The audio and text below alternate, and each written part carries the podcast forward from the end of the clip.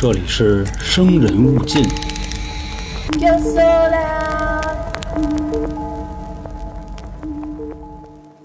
大家好，欢迎收听由春点 FM 为您带来的《生人勿近》，我是老航。听过这几期节目的听众应该都知道啊，最近咱们这个历史故事的频次啊提上来了，咱们不能光聚焦在杀人放火的事儿上啊，咱们要把眼光放得广一点儿，因为也许就在你吃着火锅唱着歌的时候，世界的另一个角落就发生着惨绝人寰的战争。比方说咱们前几期讲的啊，就黑奴摘棉花，还有卢旺达的这些故事啊，都跟种族有关系。那咱们今天要讲的故事呢，也没脱离这条线啊，主要说说种族歧视暴乱啊，以及在美国的韩国人。因为我觉得这个事儿啊，多少跟咱们挨点边儿啊，韩国人毕竟是亚洲人嘛，所以拿出来跟大家说一说。那在早年间啊，在美国的亚洲人到底是一个什么地位，或者说有没有被低看一眼呢？这块啊，各位且听我娓娓道来。就在前几天吧，啊，就黑奴与棉花那期啊，找资料的时候还勾着看了点别的，是什么呢？是一个纪录片儿，片子大概的内容啊，提了一嘴1965年的洛杉矶暴乱，起因呢是两个黑人啊开着车在一条高速公路上驰骋。开的反正挺驴的，翻译成汉语呢，大概就是着急送死去啊，咱就说这意思啊。当时呢，也是被洛杉矶的警察给盯上了，把这辆车逼停了之后啊，让车上的俩人双手抬高下车。开始啊，警察是想罚他们超速，但这俩人一下来呢，一看那个状态啊，就是喝了。警察就问啊。说哥们儿喝了多少啊？啊，那俩黑人就说：“操，管着吗？喝多少就碍你蛋事儿啊！”哈，还跟人警察牛逼呢。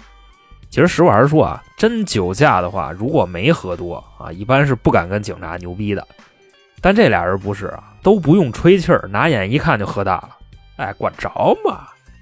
反正给那警察气的啊！行啊，跟我这么说话哈，拿出那手台来。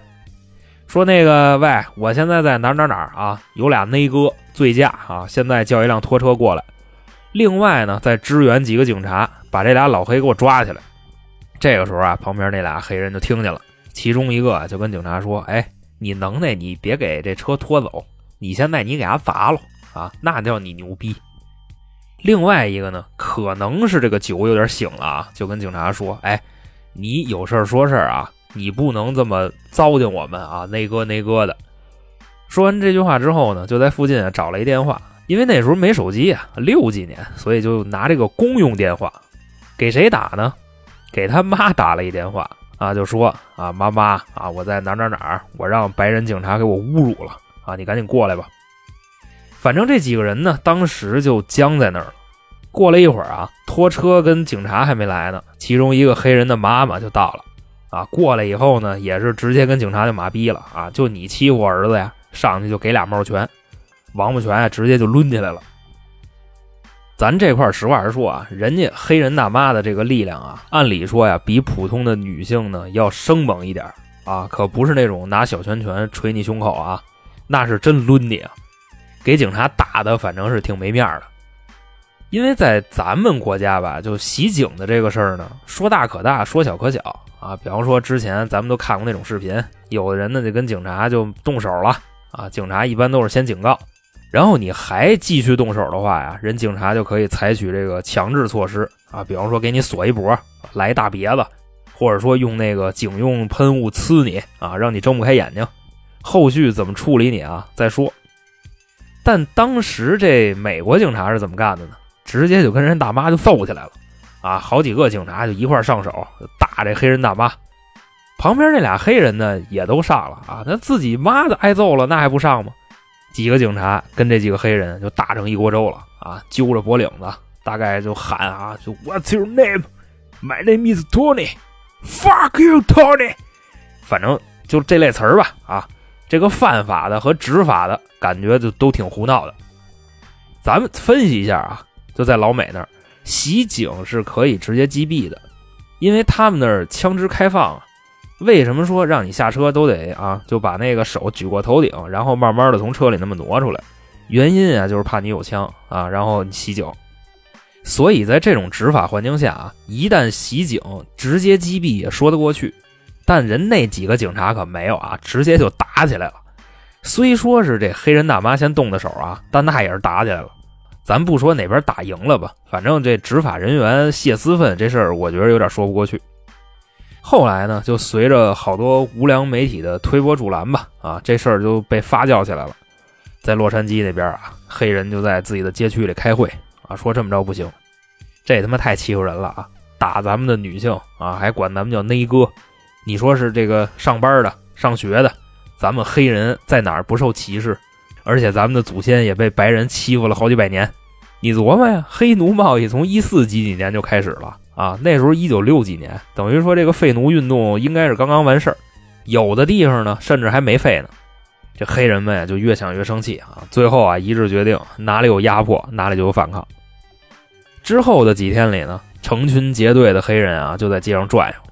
看见警察就打，主要当时啊，洛杉矶的警察都不知道怎么回事啊。就比方说，白天一警察在车里歇着呢，过来几个黑人啊，把这警察从这车里揪出来，把身上那衣服啊给扒了，鞋呢就给扔房上去了啊，汽车给你翻一个，枪也给拆了。干完这些呢，叭全跑了，剩这警察自己啊，光着眼子独自站在大街上。还有的警察呢，就说中午就吃点饭去啊，弄个老头鸡。整点土豆泥啊，金腿鸡腿堡什么的。刚出餐的时候啊，就让后边那黑人抢过去拽他脸上了，然后就一顿揍。打完了以后呢，还逼着这警察空腹喝了一箱可乐啊，还不让他打嗝。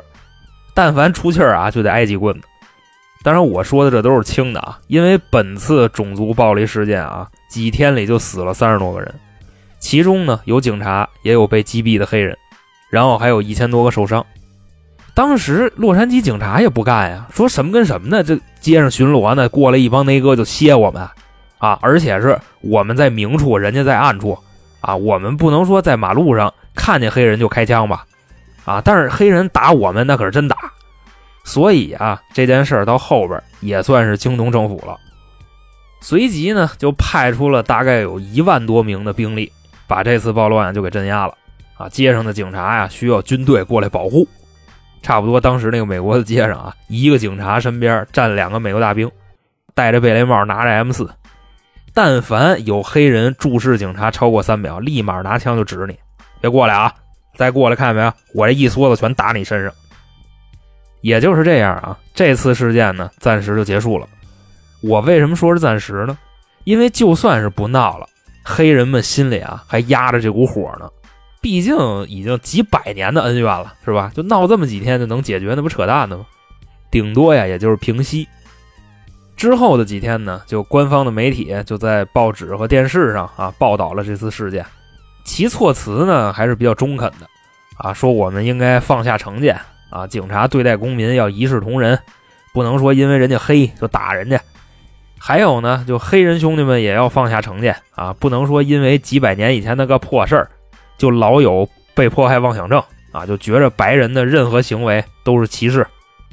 其实官方的这个言论吧，啊，在当时的那个环境之下呢，算是褒贬不一。但是在黑人的队伍里，基本上是骂声一片，因为他们对黑人用了一个非常亲切的称呼啊，是什么呢？内哥。咱们都知道啊，黑人在汉语里你可以有 N 种叫法啊，就比方说就黑了啊，老黑。小黑黑，最正常的你就管人叫句黑人就得了。但是呢，在英语里，基本上就两种，就是 black man 啊和内哥这俩词儿。区别是什么呢？一个就是普通称呼，另一个呢就是贬义称呼。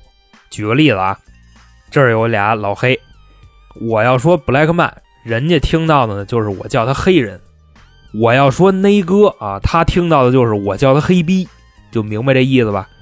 就好比啊，你碰见一个岁数比你大好多的老太太，啊，你管人叫老奶奶，这算比较客气的，啊，也有像我这种不要脸的啊，一般管人叫阿姨或者姐姐啊，人老太太听完可能还不好意思呢。哎呦，真他妈会说话！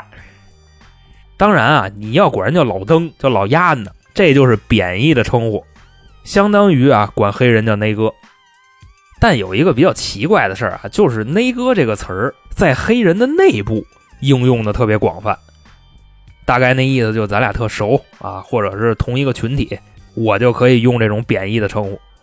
我觉着呀，这跟北京人之间好朋友互相说你丫差不多就这意思啊，但不那么熟的说你丫，那基本就是要动手了。再比方说啊，好多喜欢说唱的朋友应该都知道 Tupac 啊，他就是黑人，那歌词里边也都是啊，you nigga 啊，就就 beat motherfucker，就反正就说这意思吧。以后大家在黑人面前啊，一定不要说内哥啊，要不人揍你，除非你们关系特别好。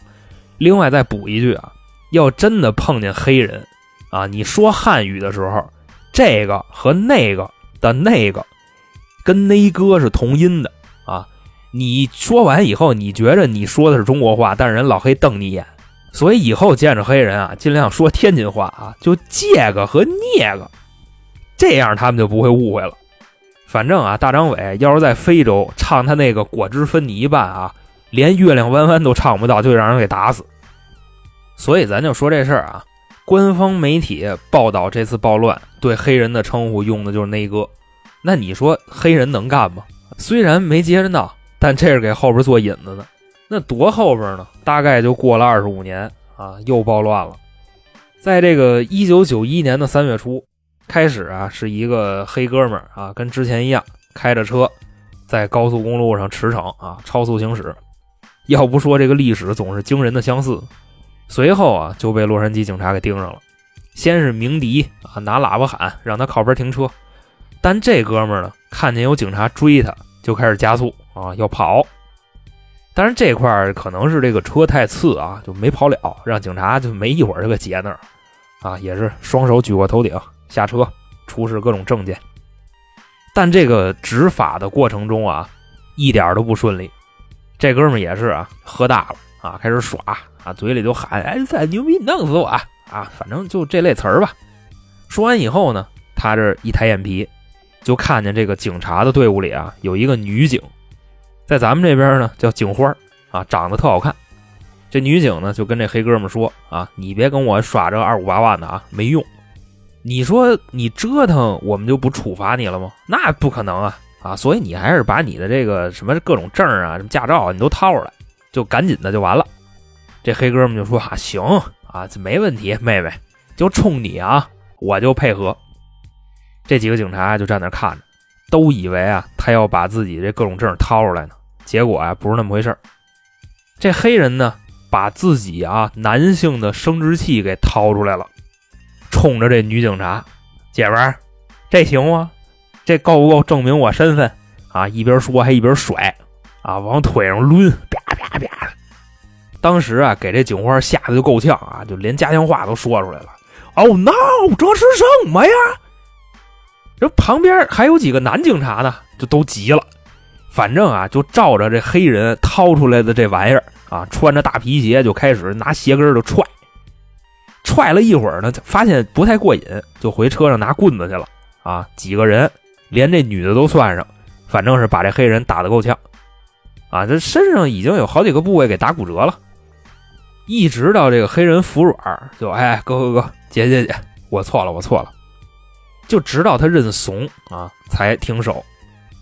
当时那个视频里啊，咱实话实说啊，真的是那个黑人已经没有任何的反抗能力了啊，还揍呢。所以说这件事儿就有点说不过去了。另外呢，很多媒体在报道这件事儿的时候啊，引用的视频是掐头去尾的，他把前面的几十秒给剪了，然后呈现出来的内容就是几个白人警察在打一个黑人。至于为什么打他呢？看新闻的人都不知道。后来啊，这件事儿就越闹越大了啊，甚至有记者扛着机器就奔了看守所了，因为挨揍那哥们儿在看守所里关着呢，啊，就问他当时啊到底发生什么事了？他们就这么打你？然后这哥们儿的状态啊，你就感觉他喝跟不喝完全是俩人啊，就特别正常，就把我刚才说那堆啊，就都来了一遍，跟记者说了。那记者就问说：“那他们有没有对你说什么种族歧视的言论呢？”那黑人说：“没有啊，他们就是骂街，就 fuck you，但是人家没说那哥，所以种族歧视我觉得可能谈不上，就顶多就是揍我呗。”后来这段采访镜头啊再被放出来，好多的美国群众彻底炸了，因为你想啊，这黑人对记者特别有礼貌啊，有什么说什么，而且在大家看来知无不言，言无不实。就这样的人，为什么会被几个白人警察当街毒打？反正一时间，在洛杉矶当地就有那个黑人游行团就走起来了啊，举着牌子，举着旗儿，喊着口号，甚至还有好多白人加入了他们啊，也是质问，就是警察为什么要打人，还打那么狠？反正你就看啊，当时的洛杉矶警察局门口，天天一大帮人，只要有警察出入啊，就骂他们。但是目前还没有什么过激的行为啊，顶多就啐口痰、扔个纸球什么的。后来呢，这局长就出来了啊，主要是为了平息怒火啊，但是大家好像不太给他面子。但是他一出来，这帮人淬痰啐得更狠了，就呵，啊，就于和伟演大宅门疯了那块各位都看过吧？大概就那么个意思。旁边这秘书啊，给局长递毛巾啊，先让局长擦把脸，因为局长当时脸上那已经不是口水了啊，是痰。因为那时候九一年三月份吧，换季呢，一般换季大家这呼吸道可能多少都闹点毛病是吧？所以都是那大清痰啊，外加上生气上火，所以它黏。这局长啊，拿这毛巾就擦把脸啊，就哎，那个各位各位别闹了啊，没歧视。就这几个警察的个人行为，而且视频你们也没看全啊。先是那个黑人把自己家伙事掏出来了，然后跟那甩啊，侮辱我们的女警员，然后就把他打了。虽然打人不对，但是请各位理解，不是你们想的那样。不过呀，咱在这次事件里有什么说什么。当时啊，这事儿办的确实有点糙。首先呢，打人的警察啊还上班呢。根本就没逮起来。其次呢，就是说有这种种族歧视的嫌疑，所以很多民众不干，大部分都是黑人啊，这事儿也很正常。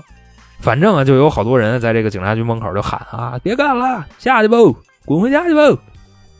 本来当时呢，洛杉矶警察以为这件事闹得就够厉害的了，但这个热闹还没完，在同月的三月十六号又出事儿了。同样啊，在洛杉矶啊，在韩国某地的一家小卖部，今天故事的主角到了啊，韩国人。那天呢，有一个女大学生去韩国城的一家店里啊买东西，拿了一瓶饮料，要走的时候呢，就跟这韩国店主啊一个大妈就干起来了。当时的起因啊，是这个黑人女孩啊拿了饮料，韩国大妈呢就觉着她不想给钱啊，过去就给拦了。大概那意思就是偷东西啊，臭不要脸的啊！呸！然后这俩人就打起来了啊，对着揪头发。反正当时那店里已经乱成一锅粥了。这大妈嘴里喊着就 “fuck you，那哥”，啊，这黑人女孩抡圆了，啪就一个大嘴巴。随着这胳膊发力啊，就嘴里喊出一句 “bitch”。虽然这俩人啊，一韩国大妈四五十岁，一个黑人女孩十五六岁，俩女的能打成什么样呢？但这一架，还就打出人命来了。韩国大妈呀，打了一半，发现她打不过这黑人女孩，那这火拱到这儿了，也不能挨揍啊，就从这柜台里啊，就掏出一把喷子啊，砰就一枪，把这黑人女孩啊，直接就给撂地上。打死人以后呢，也愣了。过了那么一会儿，警察就来了啊，把大妈给带走了。但最后在法庭上，戏剧的一幕啊，就这么来了。当时啊，就因为这一瓶饮料杀人的这个事儿。两边的律师呢就开始了激烈的辩论，但打了半天啊，被杀的黑人中学生是不是冤枉的？这事儿也没打明白，以至于到最后啊，法官判定韩国大妈存在过失，但无罪，罚了有那么几百美金，外加上几百个小时的社区劳动，拿枪崩死一人，这样就完事儿了。后来这个法官在面对记者采访的时候啊，就说。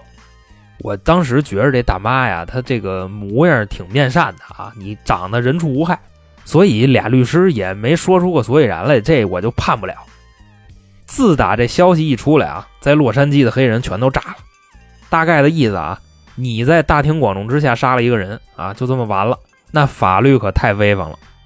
本身啊，之前就有几个警察啊打我们黑人兄弟那档子事儿，这才不到俩礼拜。韩国人杀了我们黑人的中学生，法院还判他无罪，所以黑人们就心生一计啊，靠人不如靠自己。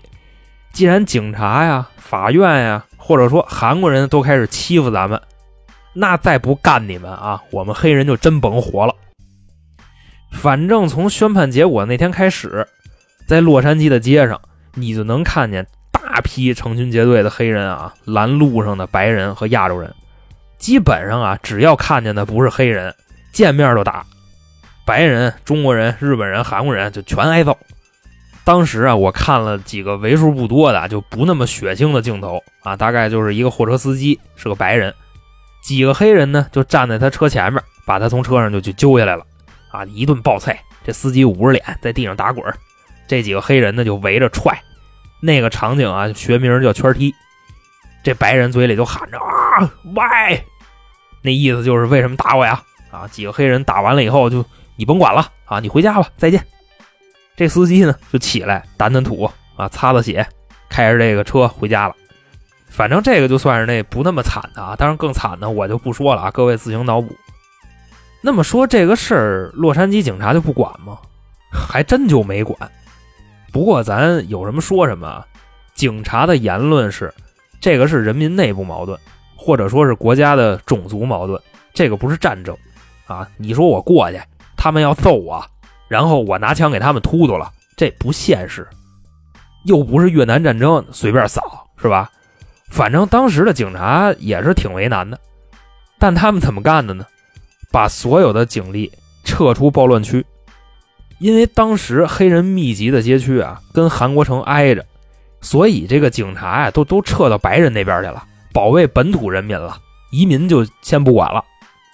所以那时候好多韩国人的店铺呢就被黑人打砸抢，好多韩国民众就哭啊，大概就跟《战狼二》里边谦哥的那个台词似的啊，十多年的卧薪尝胆，一朝战乱全他妈没了。甚至啊，还有好多黑人老哥在自己街区开的店，都让人给砸了。那是谁砸的呢？就是自己的黑人兄弟姐妹啊。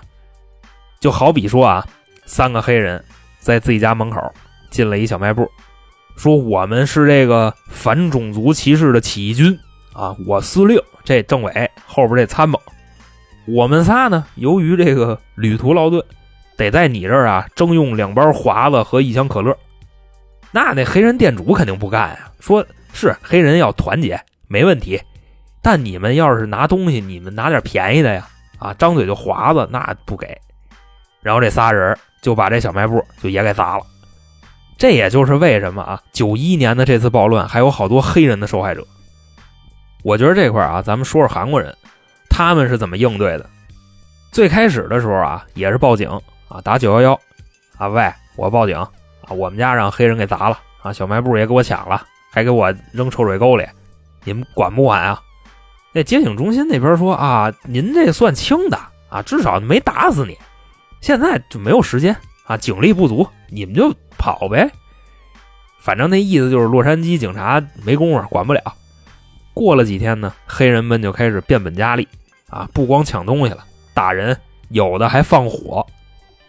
那大家想的是，可能你放火，至少火警得过来灭火吧？没有，就这么着着啊，自己灭了算。当时在洛杉矶的韩国人啊，可以说是特别绝望的啊，就说行，你们不管是吧？那我们自己来。于是啊，就组建了韩国驻洛杉矶人民武装自卫队。当时的规矩是什么呢？就甭管是什么人啊，白的也好，黑的也罢，只要擅自往里闯，一律都干死。那么说，韩国人的战斗力到底行不行呢？那可太行了啊！把黑人打怕了，已经。凌晨的时候啊，来了一股黑人啊，有拿枪的，有拿棍子的，就过来了，跟那分析。一会儿咱们再拆几个韩国小卖部啊，说今天我想整点这个辣白菜跟五花肉啊，咱们现在就过去，谁反抗咱就揍丫的。然后啊，刚往里走了一步，你就看啊，在房顶子上有好几个不同的位置。同时朝这几个黑人就开枪，这黑人这边呢，走头一个就给打死了啊！就是要吃辣白菜和五花肉的那个，剩下的就啪就都跑了。那跑哪儿去了？那回去报信儿去了。第二天早上的时候呢，黑人呢也是集结了一部分兵力啊，开始进攻韩国城。但实话实说啊，黑人就是拿着枪在门口胡崩，那个战斗力啊可以说是糟践子弹的。但韩国人不是啊。步枪手、冲锋枪手，你放近了还有拿手枪、拿喷子的，真是给黑人打够呛。当时啊，有好多美国的记者就来这边采访啊，就问韩国一大哥，就黑人跟韩国人这矛盾，就您怎么看呀？正问一半呢，噼里啪啦枪就响了。被采访那大哥呢，就特别淡定啊，说你等会儿啊，一会儿再采访，我先干一仗。直接啊，就翻到那个汽车后边去了，拿着枪啊就开始反击。当时这记者就吓坏了，哎呦我操，怎么了？怎么了？怎么了？这大哥啊就在旁边安慰他，哎，来妹妹，这儿有掩体啊，藏这儿打不着你。紧接着就从兜里掏出一烟雷啊，环一把往地上一扔啊，掩护这记者撤退。其实说到这儿啊，我就想起一个事儿来，就为什么韩国人的战斗力这么强啊？因为在韩国。二十多岁的男性是要强制服兵役的，你就知道他们为什么干起来这么猛啊！所以咱们不要看韩国人好多那种爱豆什么的啊，奶不唧唧的，人他妈打起来比你厉害啊！岁数大的都当过兵，反正现在也有人说啊，就这种娘炮文化传入咱们国家是阴谋啊，让咱们的男孩子都变得特娘。他们那边的男的强制服兵役啊，咱就说这意思啊。你就看啊，当时韩国城的那个武装部署，长枪，比如说什么步枪、狙，就这种射程远的啊，直接上房，啊，居高临下嘛，一个一个打的还倍儿准。短枪呢，就比如小冲锋枪、喷子或者手枪这种，站下边，几十米的这种近战啊，短枪也不吃亏。就简短截说吧，黑人的各种攻势都被韩国人一一化解。当时记者来韩国城采访的时候啊，也是把这个韩国人的骁勇善战就全给记下来。所以在当时啊，很多美国人都管他们叫“屋顶上的韩国人”啊，这个称号就是这么来的。虽然在这次暴乱事件里边吧，这韩国人不是挑头的，但他们是最出彩的。但伴随着大批韩国人拿起武器开始反击的时候啊，黑人们的阵亡就是越来越多。当时这官方也急了。啊，说一看这不行啊！本身我们躲这个事儿不管，是因为镇压可能会死好多人，但是这天天的死的可越来越多啊，那不行，这还是得镇压。随后啊，美国军方就出动了，这些士兵接到的命令是什么呢？只要遭到攻击，立刻还击。那意思就伤亡我不管了啊，先威慑吧，要不死的人就没边了。之后呢？这个美国大兵一出动啊，确实是消停了不少，至少他能镇住。但是有好多黑人啊，他跟你玩游击战，就比方说啊，洛杉矶啊，好莱坞那边重兵布防，韩国城呢，这帮亚裔大哥又这么厉害，所以啊，黑人们就只能找点那种防守薄弱的地方啊，裹乱。甚至还有好多黑人在自己家门口就打打抢。不过这个时候啊，已经算是那种留后残余了啊，一天比一天人少。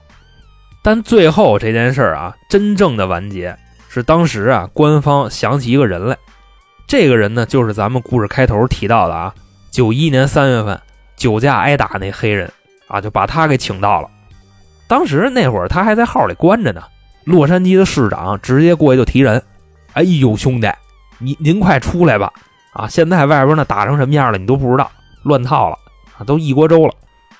我相信啊，如果你站出来劝劝这帮黑人，估计就能平息了。这哥们呢也特别讲究，直接呀在摄像机面前啊带着哭腔就说：“啊兄弟们，就怎么就闹成这样了啊？咱们在美国应该和平共处啊，啊这样不对，打打抢也解决不了问题呀，啊还死那么多人，所以真的兄弟们。”收手吧！当时这哥们儿说到这儿的时候啊，搁谁谁心里都不好受。后来是什么场面呢？这个纪录片啊，镜头一切，就开始有好多善良的黑人救助身边受伤的白人，你就瞬间感觉啊，大家一笑泯恩仇了啊！一黑人给白人那儿缠纱布呢，一边裹一边问啊，疼不疼啊？这白人就说疼啊，那疼不也他妈你打的吗？这黑人就有点。不好意思啊，说那不是因为你们歧视我们吗？这白人就急了，我他妈歧视你了？我跟街上遛弯呢，过来几个老黑就歇我，就踹我脑袋，我歧视谁了？那鞋都给我打丢了。这黑人啊就赶紧哎，大哥大哥大哥，对不起对不起。从这兜里就掏出根烟来说：“您抽烟抽烟。”这白人说：“我刚掐，掐掐掐，来来来来，点上点上。”然后这白人把这烟接过来啊，嘬了一口。我跟你说啊，小黑，这个问题咱们得解决啊！就打人不对，况且我还是这个无辜的人啊，我也没管你们叫过内哥啊，我们家祖辈也没买过黑奴，我哪儿歧视你了？你你们就打我？反正咱就说这意思啊。这个故事呢，我在搜集资料的时候啊，有好多心里不痛快的地方，也有好多感动的地方。总之呢，我觉着大家都一样啊。不要有这种肤色的歧视。这个世界上呢，有很多高尚的黑人，也有很多卑劣的白人，还有很多臭不要脸的黄人啊，跟颜色没关系。另外说到这儿啊，再补一句煞风景的话啊，大家应该都知道啊，就是在二零二零年的时候，人家那边又暴乱了啊，六五年、九一年、二零年，还是因为白人警察对黑人暴力执法。这事儿大家应该都知道吧？咱们也在各大媒体上隔岸观火了。总之，希望这个问题呢能得到解决。但怎么解决呢？就是人家那边政府的事儿了。至少在咱们这边啊是没有这样的歧视的。那好，今天的故事呢到这儿就讲完了。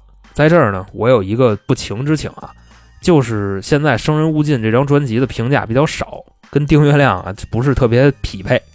所以，如果您各位喜欢我们的节目啊，希望您能在评价那一栏呢给个好评，再麻烦您多写点字儿，大大概二十个左右，因为只有带字儿的才算是有效啊，也是给您添麻烦啊，非常感谢。